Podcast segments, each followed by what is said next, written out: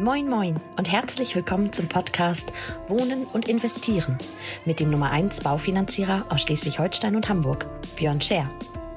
Björn und seine Gäste nehmen dich jede Woche mit auf eine spannende Reise durch das Wunderland der Immobilien- und Baufinanzierungen. Viel Spaß beim Hören. Und wenn du selber Unterstützung brauchst für dein Projekt, dann wende dich vertrauensvoll an Björn und sein Team. So, moin moin ihr Lieben und herzlich willkommen zu einer neuen Folge eures Wohnen und Investieren Podcasts. Mein Name ist Björn Scheer und herzliche Grüße aus dem schönen Hagen. Heute nicht Hamburg, sondern Hagen mit einem ganz speziellen Gast, den ich heute euch mitgebracht habe, den lieben Marc. Marc ist Geschäftsführer der R&G Wirtschaftskanzlei. Was war das? Auf zu neuen Wegen? Wie ist das? Zeit für Neues. Zeit für Neues. Zeit für Neues klingt super. Ist das heute dein erster Podcast, den du begleitest oder warst du schon mal zu Gast irgendwo? Ich bin schon mal zu Gast gewesen. Sehr gut. Also, das ist der liebe Marc und äh, wir sitzen hier gerade im wunderschönen Hagen. Und ich freue mich sehr, dass du heute dabei bist, dass wir ein bisschen quatschen können. Marc ist, vielleicht kannst du auch gerne ein bisschen was selber von dir erzählen. Marc ist ja sozusagen Geschäftsführer, Inhaber dieser Firma. Was ist euer Schwerpunkt hier im wunderschönen Hagen? Was macht ihr den ganzen Tag?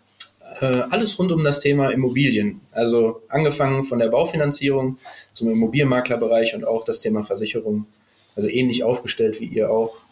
Äh, Schwerpunkt Immobilien. Sehr gut. Wir haben ja gerade eine, naja, wie wollen wir es mal nennen? Ambitionierte Zeit, eine spannende Zeit durch den Anstieg der Zinsen und so weiter.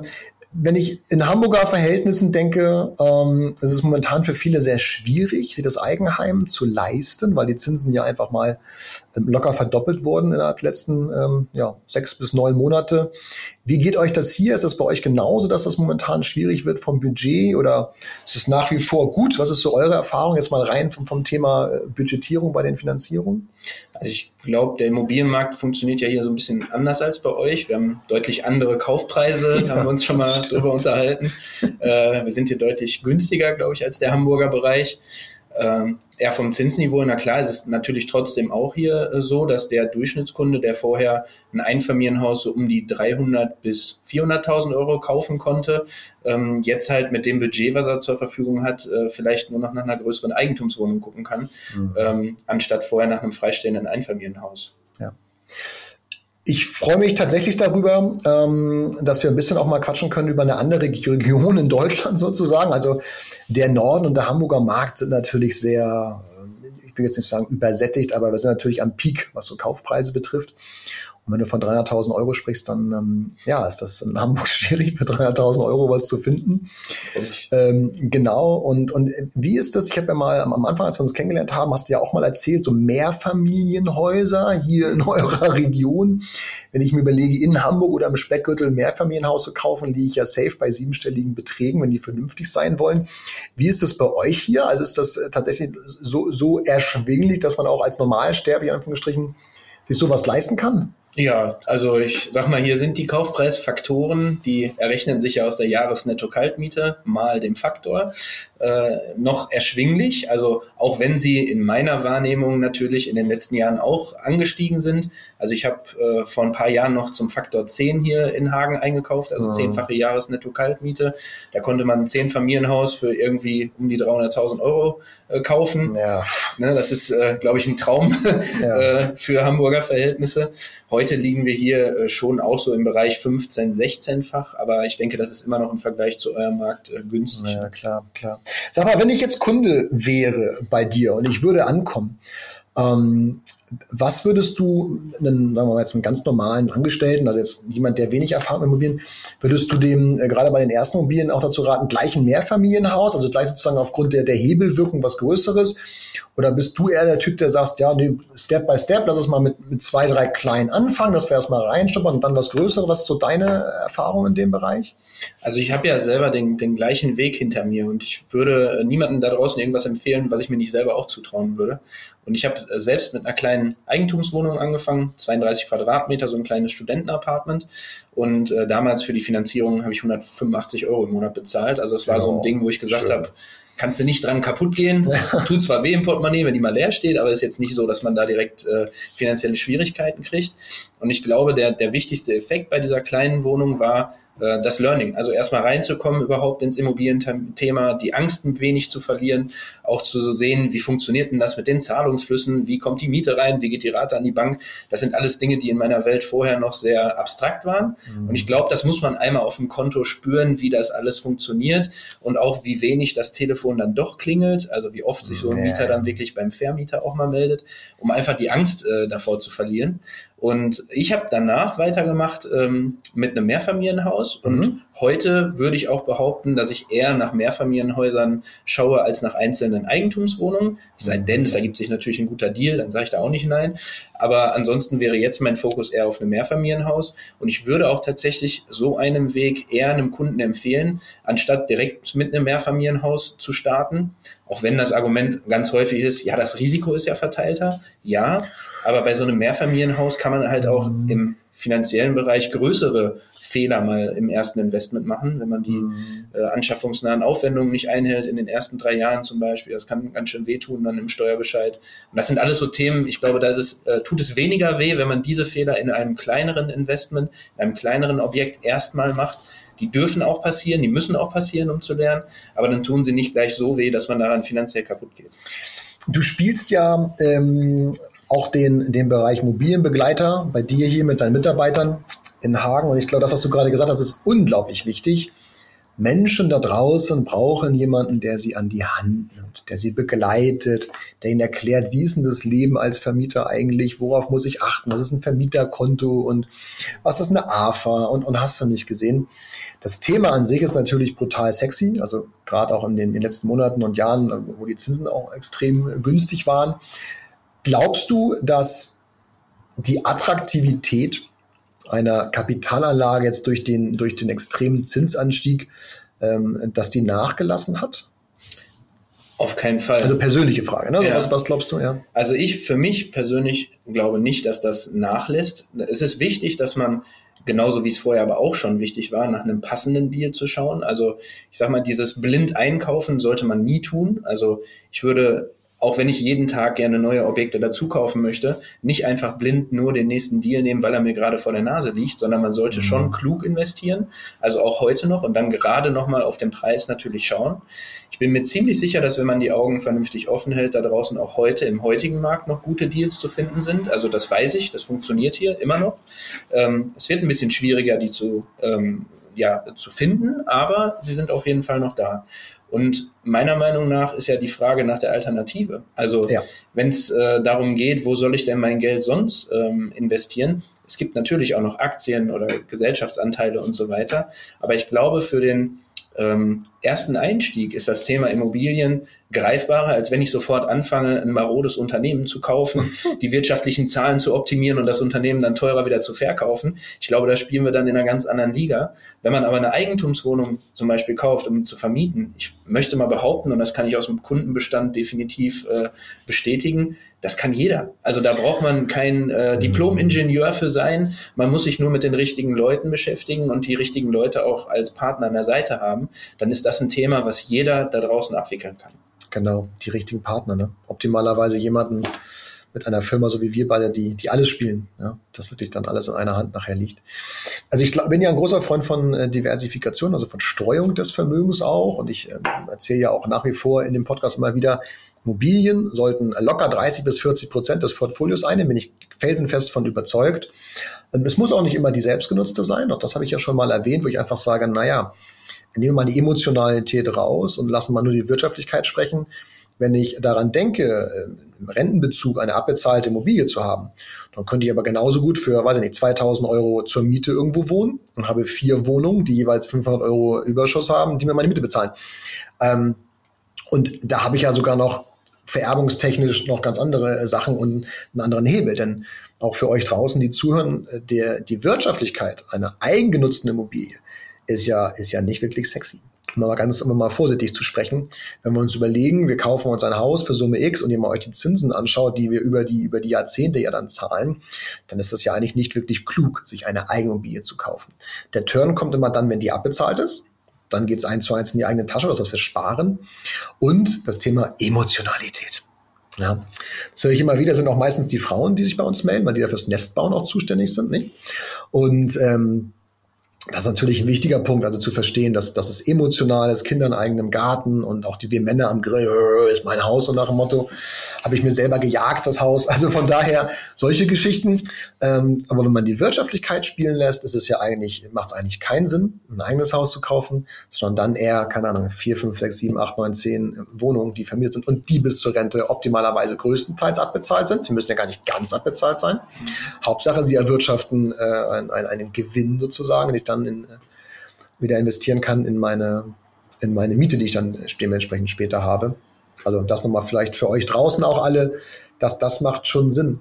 Ähm, Darf ich noch einen weiteren Punkt? Ja, klar, klar, klar. Eins der schönsten Dinge dabei finde ich ja auch, dass du die Möglichkeit hast, das in die nächste Generation weiterzugeben. Ja, klar. Also unabhängig davon, äh, dass man sich damit das Rentenalter finanzieren kann, ist es halt auch nochmal was Schönes, wenn man damit dem Kind die Möglichkeit geben kann, vielleicht auch mehr finanzielle Freiheit zu haben, sich weiterzuentwickeln, vielleicht nicht diesen finanziellen Druck zu haben, sofort nach der äh, Schule in eine Ausbildung zu gehen, sondern vielleicht doch nochmal studieren zu können oder so, weil einfach der Druck nicht da ist. Ne?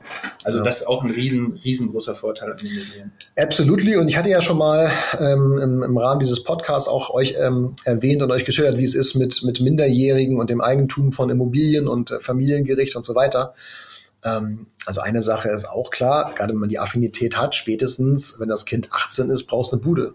Also ob es das jetzt will oder nicht, aber die Zeit, die das Kind noch vor sich hat, ist ja brutal. Überleg mal, wenn wir mit 18 von unseren Eltern gleich mal ein, zwei, drei Buden um die, um die um den Hals gehängt bekommen hätten, das wäre ja, wär ja Wahnsinn, was man damit mhm. hätte machen können mit der Hebelwirkung. Die eine ist abbezahlt, die beleicht zu 80 Prozent, das nämlich wieder als neuen Kauf, lass das vier, fünf Jahre, also das ist ja Wahnsinn. Ich sage immer, das ist die positive Vermögensspirale, die dahinter Klar. steht. Ne? Und wenn man da jemanden an der Seite hat, der ihm einen zeigt, wie das geht und das vielleicht sogar vom Elternhaus schon vorgelebt wird, dann ja. ist das etwas, was unheimlich viel Freiheit bringen kann. Absolut, sehe ich genauso. Und das ist auch ein sehr, sehr motivierender Gedanke, auch gerade wenn ich drüber nachdenke, also auch, auch, auch Firma, du hast ja sozusagen auch die, deine eigene Holdingstruktur. Ähm, wenn ich drüber nachdenke, und letztens kam Emil auch zu mir und sagte, ja Mensch, und kann ich nicht dann später mal und so. Ich sage, ja, du, ist ganz einfach. In Deutsch und Mathe wird aufgepasst. Ja, das sind, also ich finde es gut, wenn du dich artikulieren kannst, mein Sohn. Mhm. Und wenn du mit Zahlen so ein bisschen umgehen kannst, wäre für uns auch nicht ganz, ganz schlecht. Äh, nach dem Motto, der Rest Kannst weglassen, aber die beiden Becher müssen flutschen. Ähm, Finde ich total motivierend, was zu hinterlassen, was zu übergeben, was in die nächste Generation. Ich war ja gestern beim Nils, den kennst du ja auch ganz gut. Und ähm, die haben sich ein, ein Firmenwappen mhm. erstellen lassen. Wie geil ist das denn? Also der ist jetzt Wappeninhaber sozusagen mhm. und kann seiner Generation einen, einen Familienwappen übergeben. Fand ich brutal. Also finde ich richtig cool. Äh, darauf stehe ich ja total. Und klar, ist ein, ist ein super Thema gerade auch Vermögen schaffen in der Familie. Ja, muss jetzt keine Stiftung sein, die man da gründet für, aber Vermögen zu schaffen in der Familie, und das sage ich auch meinen Kunden immer wieder, in dem Fall liebe Grüße an Tassilo, Eigentum aus der Familie darf normalerweise niemals extern verkauft werden, muss immer nach unten gegeben werden. Gibt Situationen, da macht es Sinn, das dann mal zu tätigen, beim guten Exit. Aber eigentlich muss Vermögen gehalten werden und, und äh, gelebt werden. Ne? Und wenn man, wenn man Exit geht, gleich wieder Reinvestment in was Neues, so schaffst du dir ähm, nachhaltige Geschichten. Wie ist denn das aktuell ähm, jetzt mal rein auf den auf den Bereich Immobilien hier bei euch in der Gegend? Habt ihr da momentan geht es momentan ein bisschen zurück oder ist da ist da momentan mehr Musik im Spiel? Und was meinst du, worauf ist es zurückzuführen? Also wir haben beide Abteilungen ja bei uns, einmal den Baufinanzierungsbereich und auch den Immobilienmakler, der hier regional die Objekte vermarktet. Und wir merken das schon, dass die Anfragen für die Immobilien, die wir vermarkten, mhm. gerade etwas weniger wird. Mhm. Was wir aber auf der anderen Seite auch merken, ist, dass die Eigenkapitalquoten im Baufinanzierungsbereich extrem angestiegen sind, ja. äh, wo wir vor zwei, drei Jahren überwiegend Finanzierung ohne Eigenkapital gemacht haben. Mhm. Es ist jetzt gerade so, dass wir merken, dass die Leute das Geld in Sicherheit bringen wollen, gefühlt. Also so meine persönliche Vermutung, die dahinter mhm. steckt, äh, aufgrund der hohen Inflationswerte und so, dass die Leute sich in die Sachwerte flüchten. Ist ja auch vernünftig. Ja. Äh, aber das merken wir schon in den Baufinanzierungsgesprächen. Äh, es ist schon so, dass wir am Anfang, also so in den letzten drei Monaten äh, öfter mal Gespräche geführt haben, wo wir die Budgetplanung neu aufstellen mussten, also wo die Kunden mhm. uns äh, aktiv angesprochen haben, Klar. gesagt haben, Mensch, ich will mal eben gucken, äh, wo stehen wir denn jetzt gerade bei dem neuen Zins? Wie viel äh, Suchvolumen kann ich denn hinterlegen? Äh, nach welchen Objekten kann ich jetzt aktuell noch suchen? In welchem Bereich?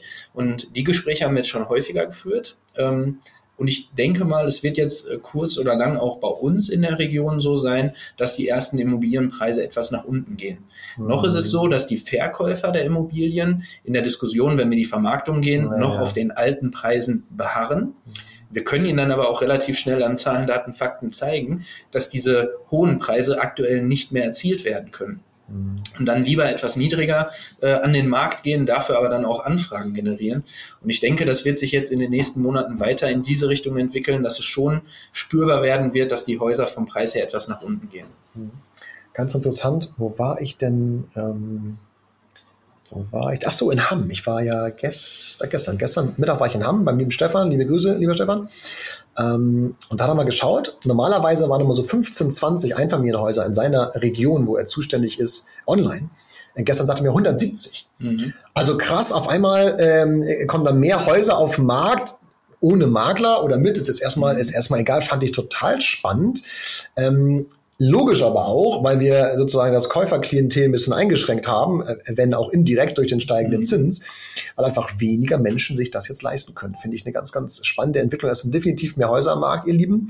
Aber klar ist auch, die Budgetplanung, die monatliche Belastung wird, hat zugenommen schon. Mhm. Deswegen da auch ein bisschen schauen. Und viele flüchten sich halt auch jetzt in dieses Thema Zinssicherung. Ne? In den letzten mhm. beiden Podcasts habe ich auch schon mal darüber berichtet. Also einen Bausparer jetzt mal zu machen für die Anschlussfinanzierung in 10, 15, 20 Jahren wird bei euch auch ein Riesenthema sein, sich jetzt einen geilen Zins zu sichern. Das sehe ich auf jeden Fall auch. Eine abschließende Frage. Was mache ich hier eigentlich? Also du hast ja, du hast mich ja kontaktiert und hast gesagt, Mensch, Björn, ich verfolge dich schon ein bisschen die ganze Zeit. Ähm, das, was du da machst, ähm, ja, vielleicht mal auf der Tonspur, weil also in den Social Media Kanälen ist es ja relativ sichtbar, dass ich oft bei dir bin und die fragen mich immer, ob ich, ob ich eine Wohnung hier schon habe, weil ich oft hier bin. Ähm, was, was war deine Intention? Was war dein Wunsch, als, als du mich äh, gerufen hast? Klingt so ein bisschen wie Batman-mäßig, so, also, aber mhm. weißt du, was ich meine? Also, damit die Leute draußen mal verstehen, was, ähm, was mache ich hier eigentlich so? Ich habe dich tatsächlich schon schon länger äh, verfolgt. Also wenn man in der Branche aktiv ist, glaube ich, dann dann kriegt man das schon äh, mit, wer da die äh, kontinuierlichen Player am Markt sind. Es gibt ja immer mal wieder welche, die auch gerne wechseln, aber es gibt ja auch die, die kontinuierlich da sind. Und so habe ich dich auf jeden Fall wahrgenommen. Ich fand deinen deinen Content bei Instagram immer ganz interessant und auch bei Facebook äh, bin ich dir da gerne gefolgt. Und äh, es gab dann intern hier die Situation in meinem Unternehmen, dass sich ein bisschen was geändert hat und ich habe danach gesucht, ähm, ja, wenn man selbstständig ist, eigentlich nach jemandem, der einem mal sagt, ob man es richtig macht. Das hört sich vielleicht ein mhm. bisschen blöd an, äh, wenn man irgendwo als Angestellter unterwegs ist, aber ich glaube, die Selbstständigen wissen, was ich meine. Wenn man ein eigener Unternehmer ist, dann hat man nicht die Möglichkeit, mal jemanden zu fragen, hey, mache ich das da gerade richtig, was ich hier alles mache? Mhm. Und deshalb war es mir wichtig, äh, mal jemanden zu finden, der auch nicht irgendwie nur Coaching macht oder sowas, sondern ich wollte jemanden aus der Praxis haben und am liebsten halt auch jemanden, der genau in dem Bereich unterwegs ist, in dem ich gerade unterwegs bin, der vielleicht sogar genau das Gleiche macht, mhm. nur vielleicht nicht hier bei uns, sondern irgendwo anders. Ne? Und ähm, ja, da ich dir halt bei, bei den äh, sozialen Medien so gefolgt bin und auch deinen Podcast äh, gehört habe, habe ich dann gedacht, Mensch, der Björn macht ja eigentlich genau äh, identisch ja. das Gleiche Correct. an einer anderen Stelle in Deutschland. Mhm. Äh, du schienst damit sehr erfolgreich unterwegs zu sein und hat sich ja im Nachhinein auch so bestätigt. Und äh, da habe ich gedacht, es, es wird Sinn machen, äh, wenn ich dich einfach mal aktiv anspreche, weil mir ging es darum, eine Draufsicht auf die Sache zu haben. Also jemanden, der wirklich mal den Finger in die Wunde legt und sagt, Mensch, du Idiot. Du bist total betriebsblind, du machst das seit drei Jahren immer in die Richtung, guck doch mal nicht nach rechts, sondern guck mal nach links. Ne? Und nach den Gesprächen, die wir bis jetzt äh, ja auch schon miteinander geführt haben, äh, wir haben ja vorhin auch einmal so ein paar Themen äh, aufgerollt. Was ich halt interessant finde, ist, dass ganz viele Ideen in meinem Kopf sich gespiegelt haben, also dass da irgendwie auch, dass ich vielleicht schon in die richtige Richtung unterwegs war. Ja. Aber wenn man niemanden an der Seite hat, der auch mal sagt, ey ja, das, das ist richtig, mach das weiter, dann verwirft man das vielleicht erstmal oder man äh, bleibt im Alltag gefangen in den Arbeitsabläufen, die man so jeden Tag hat. Und deswegen, äh, also danke, Rumgeschleime, sondern äh, meine ich total ernst. Äh, Finde ich, finde ich richtig gut, dass du da bist und da so ein bisschen den, den äh, leichten Tritt in den Hintern gibst, ähm, der dann hoffentlich in die richtige Richtung gibt. Und also darum ging es mir. Ich wollte einfach eine Vogelperspektive mal gezeigt bekommen von jemandem, der aus der Branche kommt und nicht, der nur erzählt, dass er Coachings macht. Finde ich, finde ich auch ganz spannend. Deine Aussage war ja damals, ich, ich also es gibt ja sehr viele Coaches mittlerweile da draußen. So und keine Unternehmensbetreuer und was immer die alle mhm. heißen.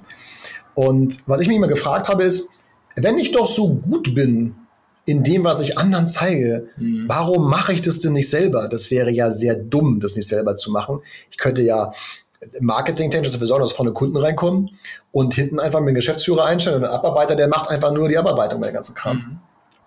Und äh, meine erste Aussage war damals, ich brauche jemanden, der aus der Branche kommt, der meinen Schmerz versteht, der, der täglich den, den gleichen Hassel hat wie ich sozusagen. Das fand ich ganz spannend, aber höre ich, höre ich logischerweise auch öfter, dass es viel schöner ist, mit jemandem zu sprechen, der versteht, was ich fühle und nicht der denkt zu verstehen, was ich fühle. Und wenn ich einen Coach habe, der meine Neukundenakquise vorne zum Beispiel nach vorne kurbelt, aber gar nicht versteht, wie die Abläufe hinten sind, dann hat mal der CEO von O2 ganz schön gesagt, wenn du vorher einen Schrottprozess hast, dann hast du nach einen digitalen Schrottprozess. Ja. Deswegen waren ja die ersten Steps, die wir auch gemacht haben, Mitarbeitergespräche, erstmal reinhören, wie läuft's hier eigentlich und mhm.